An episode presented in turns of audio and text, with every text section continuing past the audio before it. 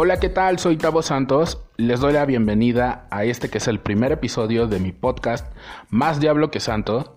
Estoy muy feliz porque el tráiler que, subí ayer eh, a mi perfil de Anchor y que además también se puede escuchar en Spotify y en Apple y en otros servicios de podcast, ha tenido buen recibimiento. Se ha escuchado mucho y le doy muchas gracias a todos los que han estado al tanto de esto. Recuerden que a través de mis redes sociales voy a subir fotografías, voy a subir videos, voy a subir eh, algunos, algunas ideas tal vez de los próximos podcasts A subir encuestas en donde ustedes van a elegir los temas.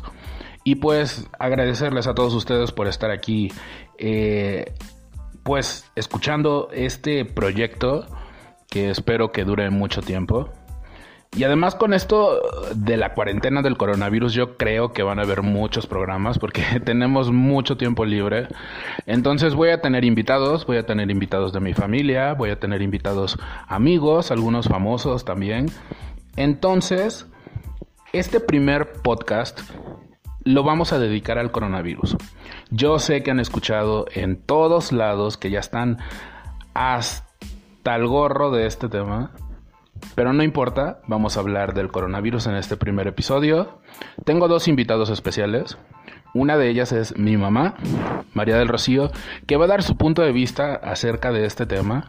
Y también mi tío, Jesús Antonio, que también va a opinar, nos va a dar su punto de vista acerca de lo que es el coronavirus, cómo él se está previniendo para no contagiarse del coronavirus y nos va a dar su conclusión del tema.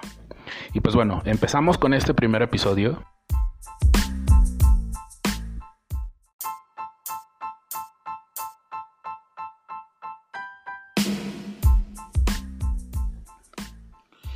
En este episodio del podcast les voy a hablar de el coronavirus, el COVID-19. Para este especial del coronavirus tengo a dos invitados especiales, a mi mamá María del Rocío y a un tío que se llama Jesús Antonio. Ellos nos van a dar sus opiniones acerca de lo que pasa en torno a esta enfermedad, a esta pandemia que está en todo el mundo, el coronavirus. Eh, ellos nos van a dar una perspectiva personal. Eh, yo les voy a explicar qué eh, es lo que está pasando en mi ciudad, en mi estado, en mi país, en el continente americano y en el mundo. Una opinión personal en donde voy a requerir que ustedes, los escuchas, me ayuden con sus opiniones, me, ayuden a decidir eh, si hace falta más información de la que estoy dando, si tienen una opinión diferente eh, y también van a opinar acerca de cómo se está tomando en casa de ustedes, en la comunidad en la que viven, en la ciudad en la que viven, en el estado, en el país en donde ustedes están escuchando este podcast.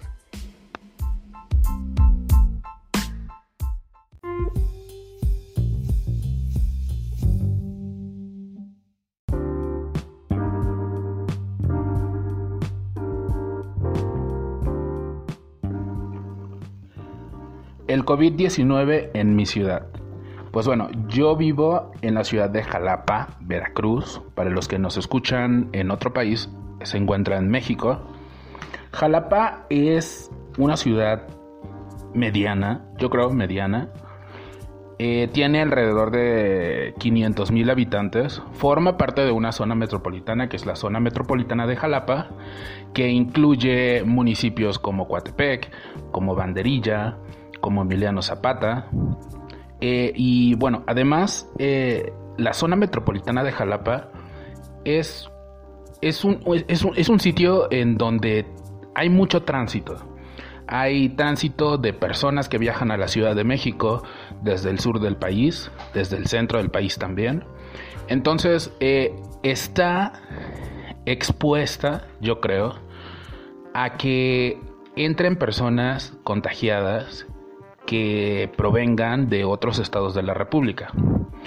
Eh, así como por ejemplo eh, en el sur está eh, la ciudad de Escárcega, que también es un sitio muy expuesto porque es una ciudad eh, en, en, donde hay mucho tránsito de personas que viajan a diversos lugares. Yo creo que está más o menos en ese, e, en ese lugar de exposición. Ahora, yo he salido a la calle aquí en Jalapa y me he dado cuenta de que hay mucha gente caminando como si nada, como si no pasara nada. Hay mucha gente que está saliendo con su familia, hay mucha gente que está saliendo con amigos, que, sale a pasear al perro, que va al súper, eh, que sale a hacer ejercicio y va acompañada de otras personas y las otras personas están a menos de un metro de distancia, están platicando como si nada. Eh, entonces yo siento que aún en mi ciudad es algo, eh, es como que la gente piensa que no es algo grave. Y posiblemente esto eh, se deba a que tratamos de comparar la situación de nuestra ciudad con la de otras ciudades, como por ejemplo, sabemos que en Monterrey hay muchos contagios, sabemos que en la Ciudad de México hay muchos contagios, en Puebla también, en Veracruz, en la misma conurbación de Veracruz y de Boca del Río, y en Jalapa, pues no hay muchos contagios, eh, se habla de que eh, ha estado muy lenta esta penetración del coronavirus en la, en la sociedad, pero recordemos que estamos en una fase 2.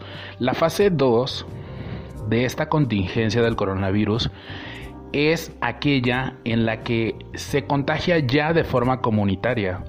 Las personas eh, contagian a otras personas que no han venido de otro país, no, no están importando la enfermedad, sino que se contagian aquí mismo. Entonces, eh, aquí es donde tenemos que tener seriedad en este tema, porque estamos eh, expuestos todos a ser contagiados por otras personas que no sabemos si son desconocidos los que nos van a contagiar o si es nuestra propia familia. Entonces tenemos que estar eh, siempre pues teniendo esta prevención de lavarnos las manos constantemente, de tener distancia con las personas, incluso aunque sean personas de tu familia, tienes que tener un poco de distancia para que esto no suceda, para cuidar a las personas que viven en tu casa, para cuidar a las personas que viven en tu comunidad, a tus vecinos también, a tus amigos, porque así tiene que ser. Entonces, esa es la situación que está en mi ciudad, en Jalapa. Yo siento que las personas creen que el coronavirus es algo que va a pasar rápido. ¿Por qué? Porque ha sido tan lento el transcurso de los contagios en esta ciudad que pareciera que se van a contagiar unos cuantos, se van a morir o se van a recuperar y va a pasar como si nada. Pero la realidad es de que todos conocemos esa peligrosa curva de la que se ha estado hablando en, en, los comunicados de la Secretaría de Salud, en donde va a haber un pico, va a haber un pico de contagios, va a haber un pico de decesos, y Jalapa aún no ha entrado en ese pico, pero va a entrar. Entonces hay que tener precaución en eso. El siguiente punto es el COVID-19 en mi estado. Pues bueno, yo soy del estado de Veracruz. Es uno de los estados que tiene menos contagios. Es uno de los estados que tiene mucha prevención, pero tiene mucha desinformación también.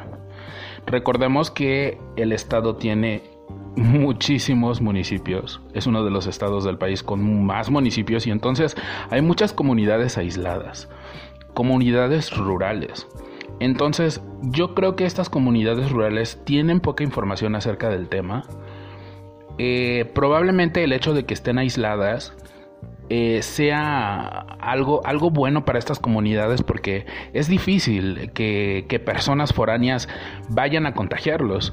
Sin embargo, es la misma desinformación la que los hace que estén expuestos. Y pues bueno, eh, Veracruz yo creo que dentro de muy poco tiempo va a estar al mismo nivel que otros estados que colindan, como Puebla, como Tamaulipas, como Tabasco, como Tabasco mismo que ya tiene un deceso.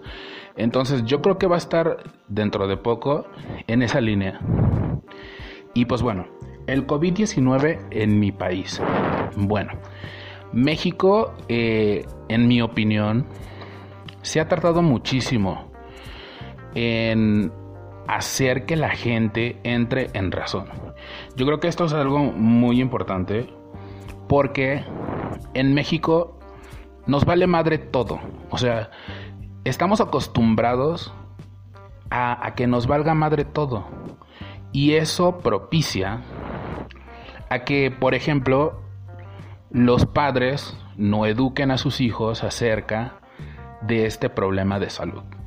Y entonces se empieza desde la casa, no hay una educación desde la casa, se esparce afuera de la casa esta desinformación, llega a las escuelas, llega a los círculos de amigos de los hijos, llega a la colonia, a la comunidad, y entonces esta desinformación se hace cada vez más grande. Este es el principal problema de el COVID-19 en mi país. Y yo creo que dentro de poco vamos a estar al nivel de países europeos en, contagios. Vamos a, superar los 20 mil, los 30 mil fácil.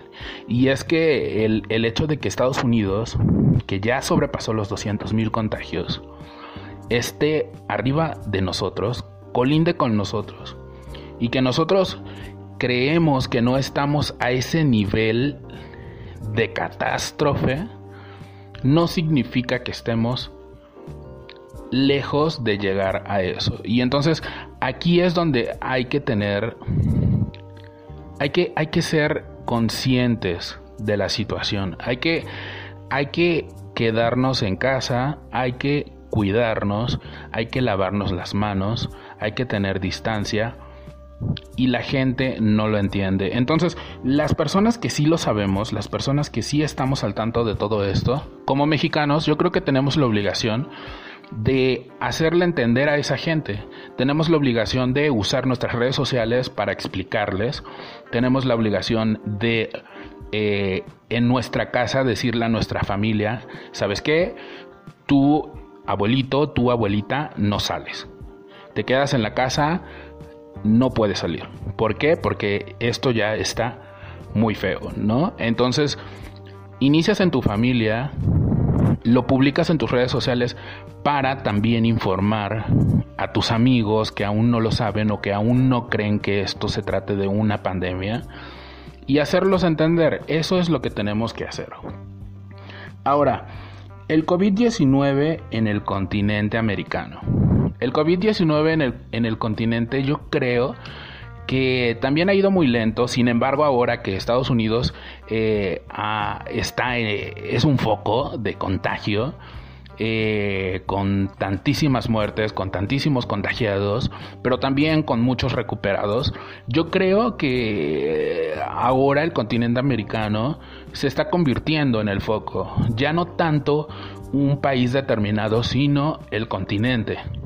Estamos hablando de un continente eh, pues que tiene sus fronteras bien trazadas, tiene sus políticas muy bien hechas, sin embargo, eh, pues es un continente donde no hay países de primer mundo, donde no hay países con eh, secretarías de salud de nivel mundial, son, son secretarías que tienen desabasto, son secretarías que tienen bajos recursos y pues posiblemente en el continente americano esto se vuelva algo horrible. Entonces, esto es en mi opinión, claro, el COVID-19 en el mundo, pues bueno, ya lo sabemos, cuál, o sea, estamos llegando al millón de contagios a nivel mundial. Estamos hablando de que, por ejemplo, comparando con la gripe española, que mató a más de 20 millones de personas, estamos hablando que seguramente se contagiaron más de 20 millones de personas. Entonces no estamos aún llegando a ese nivel de tragedia en el que haya tantos, tantos muertos. Sin embargo, estamos hablando de que es una de las peores catástrofes que han existido en los últimos años en el mundo. Eh, esto está matando a más gente que un terremoto, que un tsunami, que X fenómeno natural. Entonces, estamos hablando de un problema serio. Estamos hablando de que no encontramos cómo curarlo. Estamos buscando una vacuna para recuperar a las personas, para que se sientan mejor, para que tengan anticuerpos, para que puedan actuar en contra de este virus. Pero no estamos encontrando una cura que extermine esto. ¿Por qué? Porque es algo muy difícil, porque es algo que lleva mucho tiempo, que lleva años de investigación y que, pues, realmente, hablando sinceramente, no, no va a ocurrir. Entonces, eh, el problema mundial del coronavirus va a seguir, van a haber muchísimas más muertes, van a haber otro millón o otros 10 millones o otros 20 millones de contagios, no lo sabemos, pero seguramente se va a poner muy muy feo. Entonces, esta es mi opinión acerca del COVID-19 en mi ciudad, en mi estado, en mi país, en el continente en el que vivo y en el mundo. Ahora, voy a entrar a un tema muy importante. La crisis económica, la crisis política y la crisis social. Para comenzar, la, eh, la crisis económica que hay en el mundo actualmente, la verdad, yo pensaba que iba a ser algo mucho peor. Las bolsas eh, de valores de todos los países del mundo pues han tenido pérdidas, pero no ha sido tampoco como una pérdida histórica. Porque, por ejemplo, Estados Unidos ha tenido una de las mayores pérdidas de los últimos años, pero no la mayor de su historia. Entonces estamos hablando de que está resistiendo la economía mundial, se está resistiendo a esta pandemia y seguramente no va a bajar más. Así sigan habiendo contagiados, más contagios a nivel mundial, así sigan habiendo más decesos a nivel mundial. Yo creo que la economía pues sí va a tener una pérdida considerable, pero no va a ser un máximo histórico. Entonces, eh, esta es mi opinión acerca de la crisis económica. Conforme hemos escuchado de la creación o el descubrimiento más bien de este virus eh, eh, que ocurrió en China, nos hemos dado cuenta de los comentarios que han hecho diversos gobernantes del mundo, como por ejemplo Donald Trump, en el que se refiere al virus como el virus chino. Entonces, estamos hablando de que aquí empieza a haber una crisis política.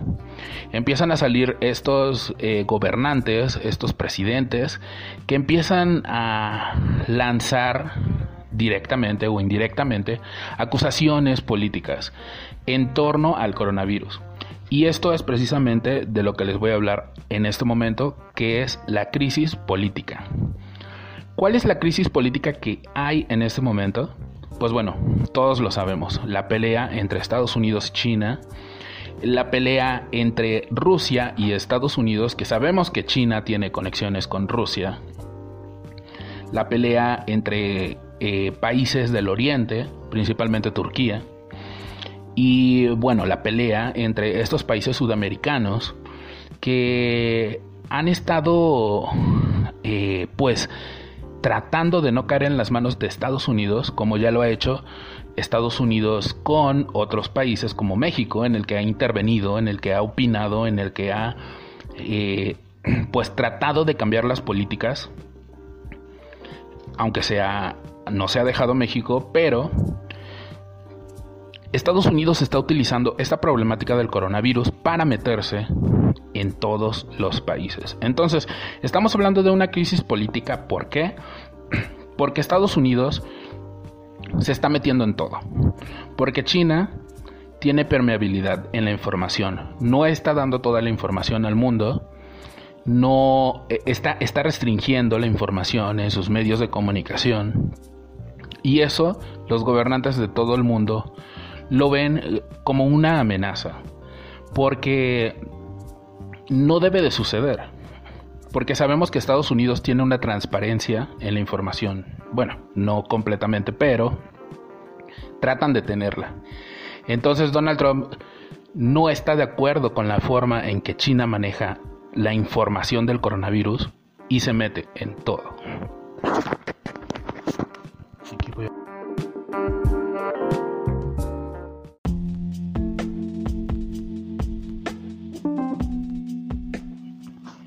Crisis social. Hay una crisis social. Existe un distanciamiento social. Lo que ha pasado con el coronavirus eh, en la sociedad, no solamente de México, sino de todo el mundo, es que la gente paulatinamente está dejando de salir, están dejando de acudir eh, a eventos, están dejando de acudir a reuniones sociales, están dejando de hacer cosas que, que, hacen en su vida diaria y esto obviamente repercute en muchas formas. Repercute en la forma eh, en la que conviven con su familia cuando se quedan en cuarentena. Repercute en la forma en que se acostumbran a una nueva forma de vivir, a, una nueva forma de vivir eh, en casa, en cuarentena, eh, de ya no trabajar a un horario, los que, los que pueden quedarse en casa sin trabajar, porque sabemos que hay muchas personas que tienen que seguir yendo al trabajo, tienen que seguir trabajando para tener dinero y alimentar a su familia, etcétera. Esto ya lo sabemos, pero los que realmente se están quedando en casa, los que están dejando de hacer cosas en la calle, los que están dejando de comprar cosas boletos de conciertos, de eventos. Estos cambios sociales van a traer problemas y están relacionados con estas crisis económicas que hay en el mundo. Sin embargo, no va a ser tan grave como, como la misma crisis económica, no va a ser tan grave como la misma crisis política. La gente va a poder eh, regresar a su vida normal, fácil.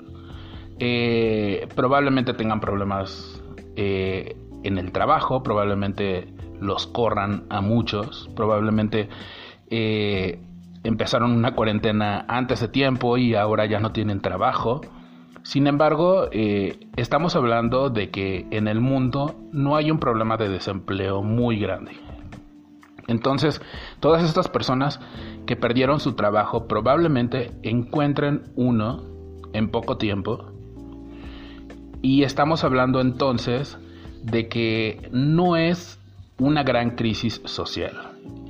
Es algo que simplemente está en pausa, la gente está quedándose en su casa para después regresar a hacer lo que hacían antes como si no hubiera pasado nada. Y ese es realmente eh, el punto de, de quedarse en casa. Este es el punto de la cuarentena.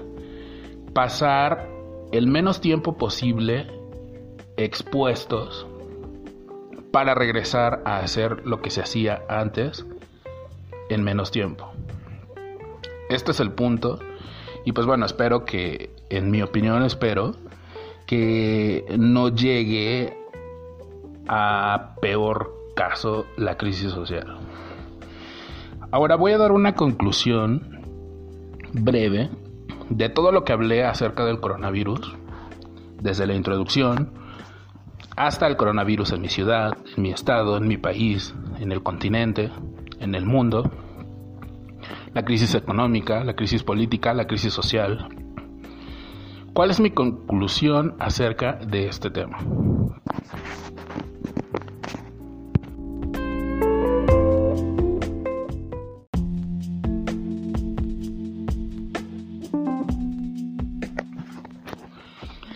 Y si a esto le agregamos el hecho de que presidentes latinoamericanos como Bolsonaro eh, está haciendo eco de que no es un gran problema el coronavirus, o como Andrés Manuel López Obrador en el caso de México, ha tardado mucho en hacer entender a la gente de que se trata de un verdadero problema.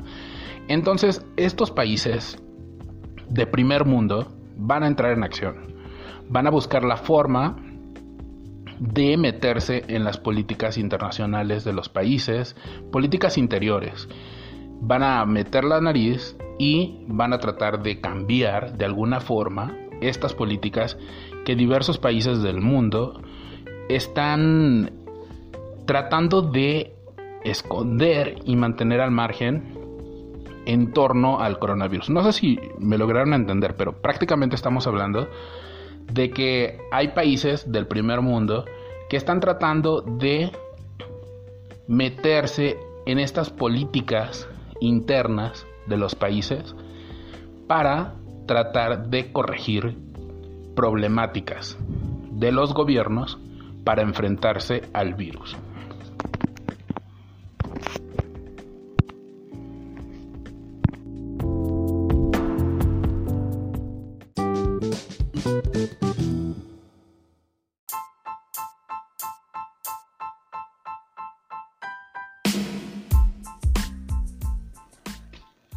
Buenas noches, mi nombre es María del Rocío García. Y pues como todos sabemos eh, estamos pasando por momentos muy difíciles con este virus que desgraciadamente es altamente contagioso, el COVID-19 o, coronavirus.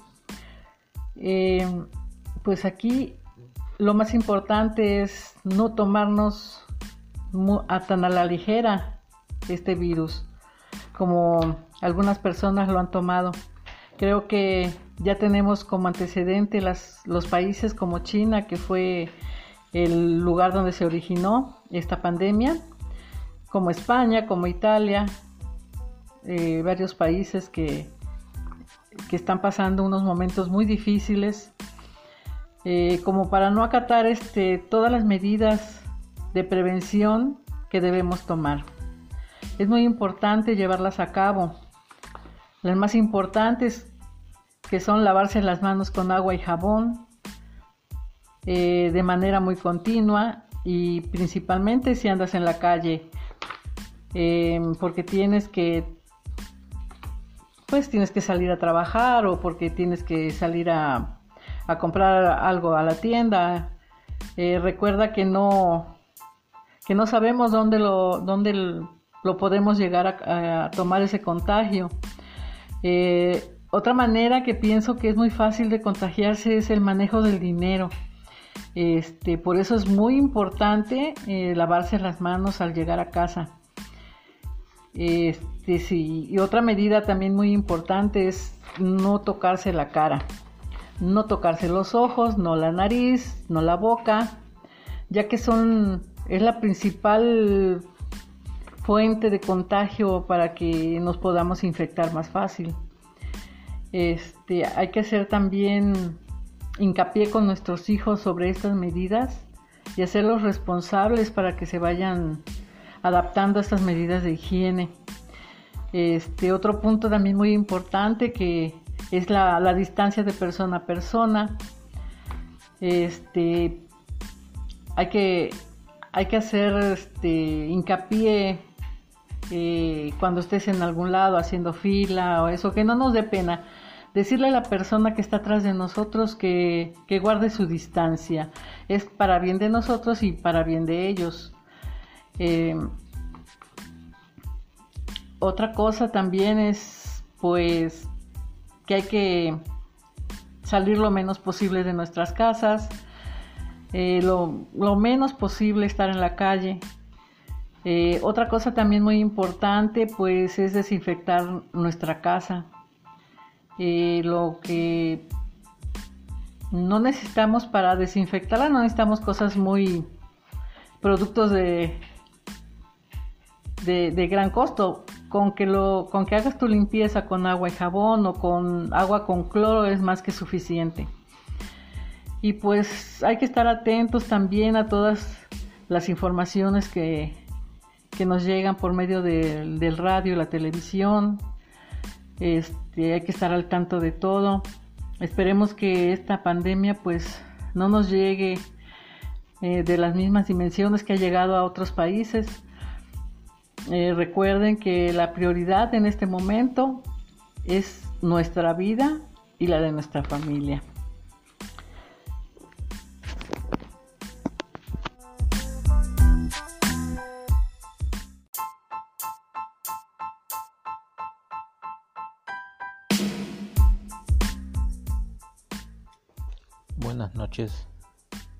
Mi nombre es Antonio y pues este tema del, del virus que ya llegó a México, pues sí es preocupante.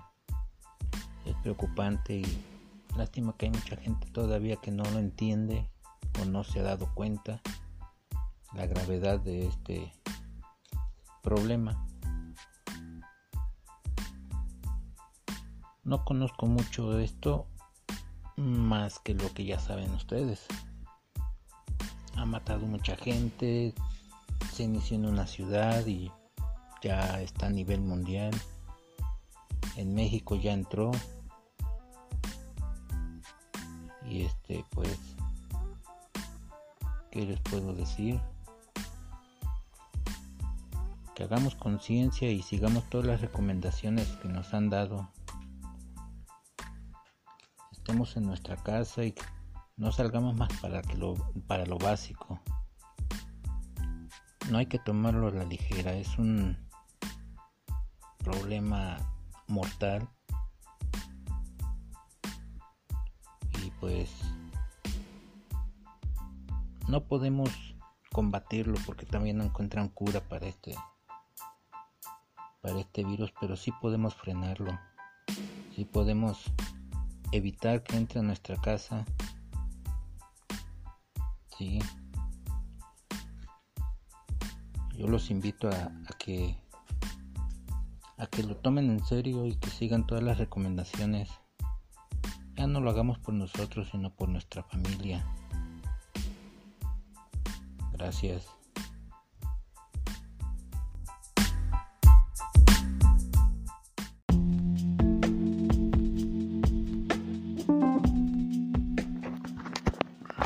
Para esta conclusión voy a empezar con la opinión de mi mamá, María del Rocío, y después escucharemos la opinión, en conclusión, de mi tío Jesús Antonio. Y a lo último voy a dar una breve conclusión, lo que yo pienso, lo que yo creo, lo que espero que pase en un futuro.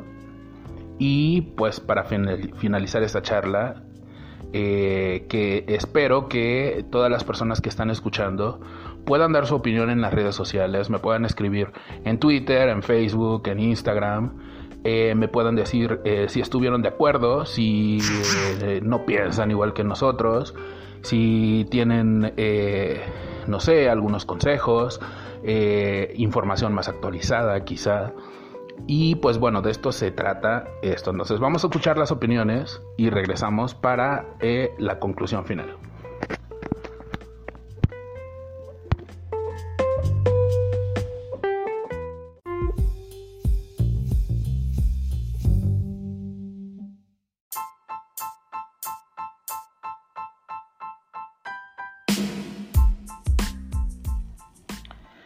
Este, ya para concluir, pues recuerden que en estos momentos tan difíciles hay que ser solidarios con las personas que menos tienen. Hay que compartir, hay que donar, hay que ayudar a las personas que necesitan de nuestro apoyo. Esperemos que, que esta vacuna que tanto estamos anhelando llegue muy pronto y que lo más pronto posible podamos salir de este problema tan grave, tan grave que es el, coronavirus. Em, como les dije, lo más importante en estos momentos pues es salvaguardar nuestras vidas y la de nuestra familia. Gracias.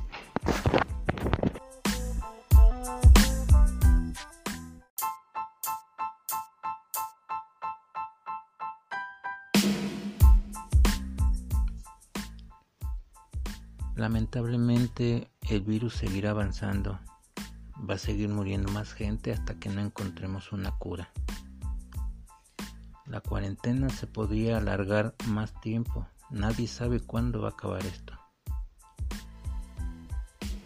Está perjudicando nuestra salud, nuestra economía, los que andamos al día.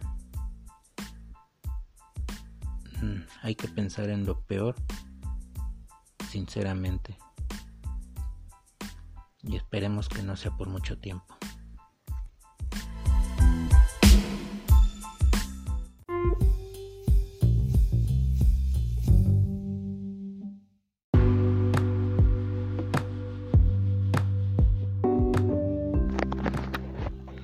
Mi conclusión acerca de este tema es la siguiente.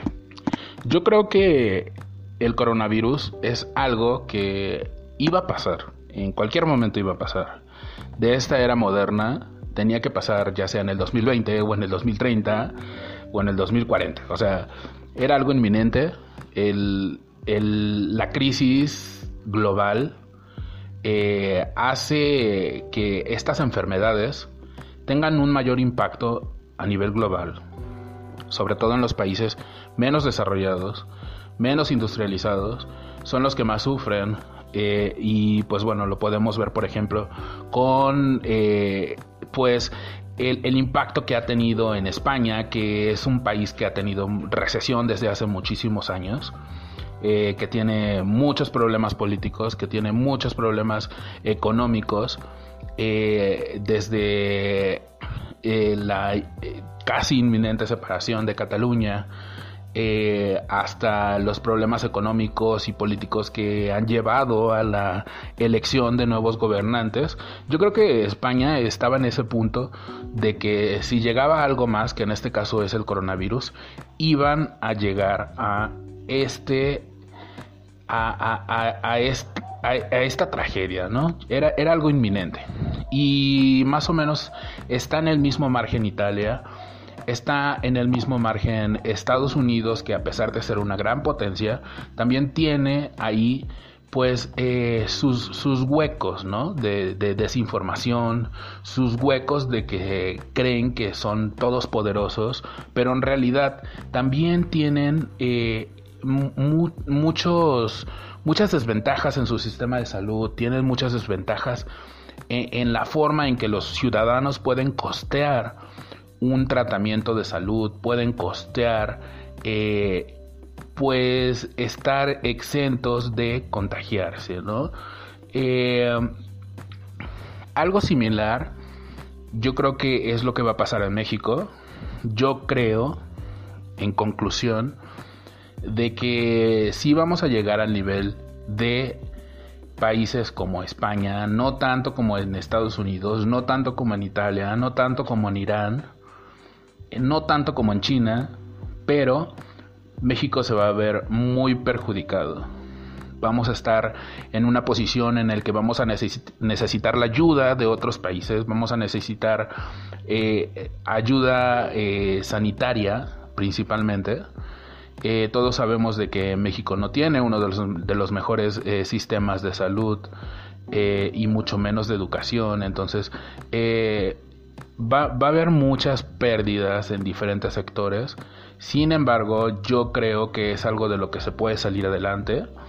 Eh, va a quedar como un aprendizaje, no solamente para la gente, sino también para los gobiernos. Y pues para salir adelante a nivel global, ¿no? Para tener eh, reflexión, para que las personas puedan entender de que eh, las enfermedades pueden cambiar el rumbo de ciudades, de países, de continentes enteros. Entonces, eh, es una gran problemática. Espero que termine pronto. Eh, espero también que la gente entre más en razón, que sea eh, pues más menos permeable a, a la información de que no somos invencibles, ¿no? De que eh, tarde o temprano eh, va a llegar un fin, de que tarde o temprano eh, vamos a estar pendiendo de un hilo, porque no, ni el gobierno nos va a salvar de lo peor, ¿no? O sea, tenemos que estar conscientes de que llegamos al planeta Tierra para vivir y para morir. Entonces, esa es mi opinión acerca del coronavirus. Escuchamos también la opinión de mi mamá y de mi tío Antonio. Entonces, pues no me queda más que eh, pues darles las gracias de escucharme un día más aquí. Eh, solamente quiero dar hincapié de que eh, van a ver podcast cada dos días. Entonces nos vamos a estar escuchando cada dos días. por el momento, en esta etapa de cuarentena, va, va, a ser así. Probablemente cuando todo vuelva a la normalidad, pues quizá haga un podcast por semana. No, no lo sé, pero ese es el, el panorama que tengo hasta el momento. Espero que les haya gustado, espero que les haya entretenido sobre todo, porque pues así como yo me imagino que ustedes también están escuchando muchos podcasts, están viendo videos en internet, están viendo programas de televisión, series, películas para entretenerse, ¿no? Para, para pasar de forma amena esta cuarentena y pues espero que de verdad hayan disfrutado este primer episodio de mi podcast Más Diablo que Santo. Recuerden que yo soy Tavo Santos y los espero en el próximo episodio aquí en mi podcast. Ya saben que me pueden escuchar en Encore, en Spotify, en Apple, en TuneIn y en todas las plataformas de streaming. Así que nos vemos hasta la próxima. Adiós.